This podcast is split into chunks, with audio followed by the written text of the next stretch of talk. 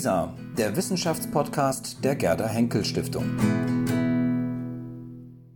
Herr Professor Ax, Sie sind Politikwissenschaftler und verfolgen natürlich das Geschehen in Griechenland ganz besonders als Griechenland-Experte. Wenn Sie einen Blick erstmal auf die hiesige Berichterstattung werfen, haben Sie das Gefühl, dass das Land und dass die Krise im Land richtig wiedergegeben wird? Den Eindruck habe ich nicht. Mittlerweile habe ich den Eindruck gewonnen, dass fast jeder in Deutschland ein Griechenland-Experte ist. Jeder weiß, dass die Griechen die Renten zu früh bekommen und so weiter. Ein Teil davon ist korrekt, ist richtig und stellt auch die realen Probleme in Griechenland dar. Aber was bei uns zu wenig gesehen wird, ist, dass Griechenland im Bereich der Staatsausgaben durchaus seine Pflichten erfüllt hat. Griechenland erledigt nur die Probleme, die anstehen, nicht im Bereich der höheren Staatseinnahmen, insbesondere durch die Steuererhebung. Das Bild ist also durchaus vielschichtiger. Griechenland in einigen Bereichen erfüllt die die Anforderungen der Europäischen Union, in anderen Bereichen liefert es nicht das, was man in der Eurozone erwartet. Es wird zumindest von einigen anerkannt, dass Griechenland jetzt eine Reihe von Sparbemühungen auch jetzt umgesetzt hat.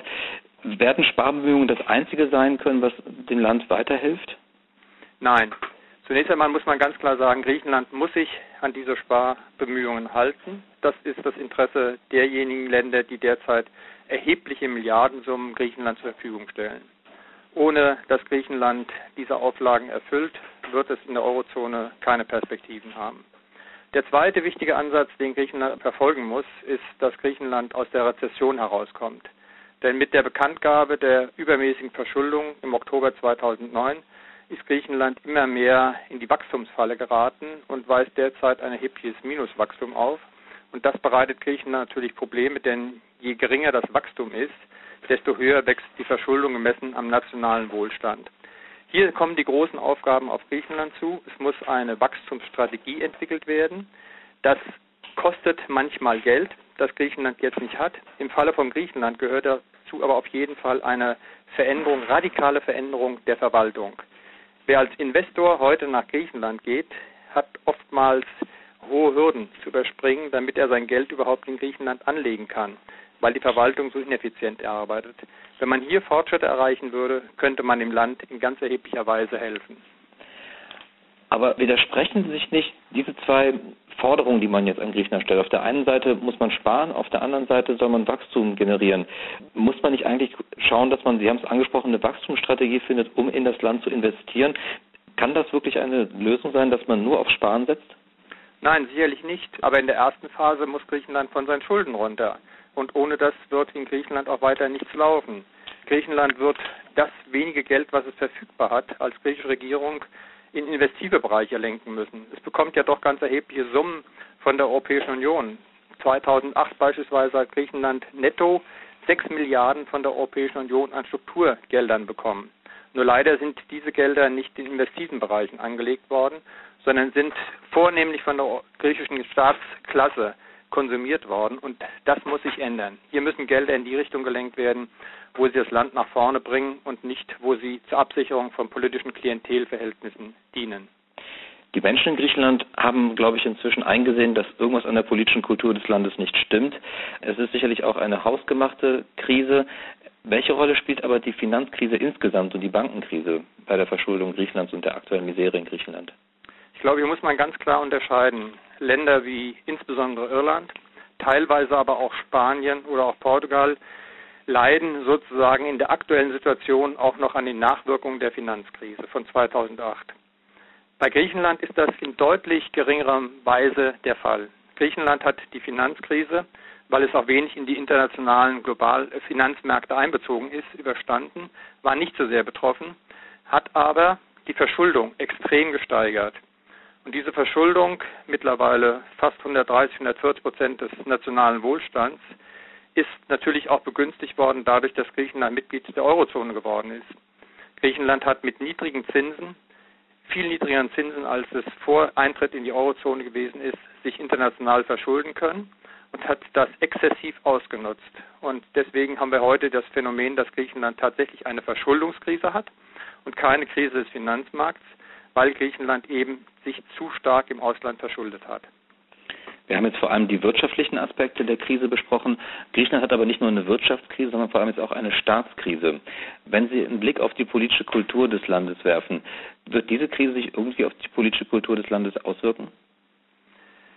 Teilweise ja. Wenn man Meinungsumfragen sich anschaut in Griechenland, dann stellt man fest, dass die Bürger durchaus erkannt haben, dass sich etwas verändern muss. Auch wenn man mit Freunden, mit Bekannten in Griechenland spricht, dass es so wie bisher nicht weitergehen kann, ist eigentlich allgemein die Erkenntnis. Nur wir wissen, politische Kulturen, Kulturen insgesamt ändern sich natürlich langsamer.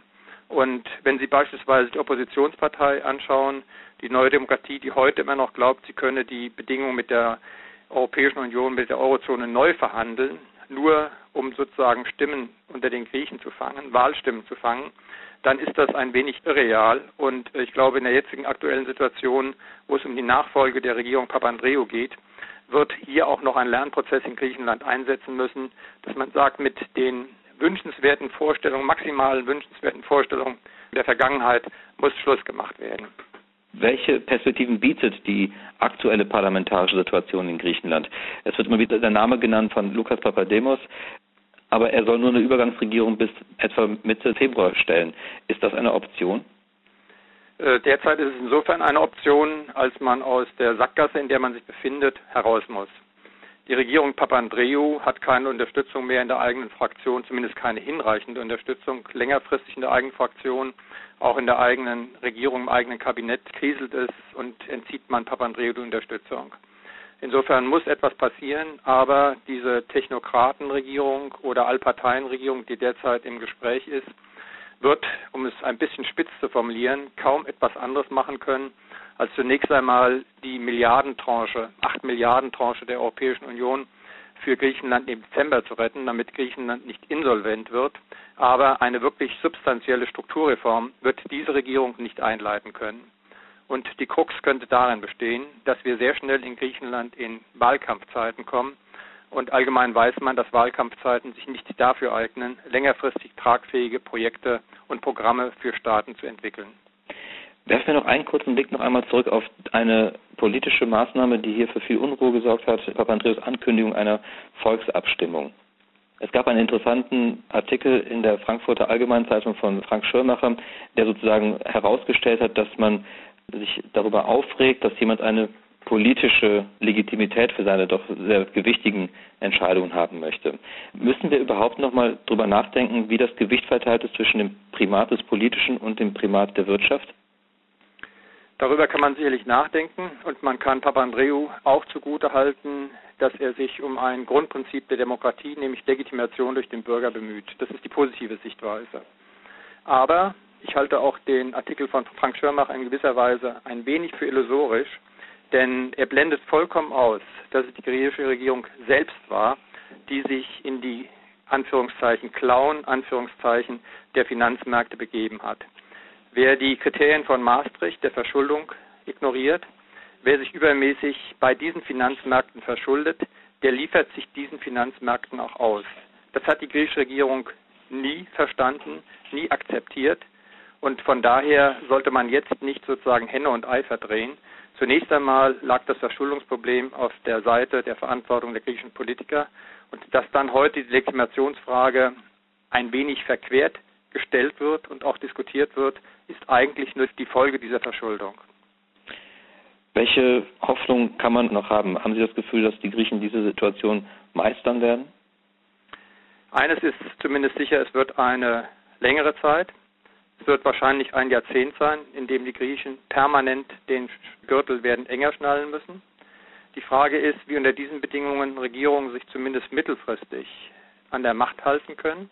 Denn es braucht in Griechenland eine durchsetzungsfähige Politik, die in der Lage ist, auch die Verwaltung in die Schranken zu weisen, die Verwaltung dafür zu bringen, dass sie verlässlich auch dafür sorgt, dass Griechenland auf der einen Seite verzichtbare Ausgaben einspart und vor allem auf der anderen Seite die unmittelbar notwendigen Staatseinnahmen in Form der Steuererhebung eintreibt. Was wir derzeit erleben, ist eine Finanzverwaltung, die sich im Grunde genommen im nicht erklärten Streik befindet. Die Finanzverwaltung treibt die Steuern nicht ein, obwohl es genügend wohlhabende und selbstständige Menschen in Griechenland gibt. Und das ist natürlich das Geld, was Griechenland fehlt.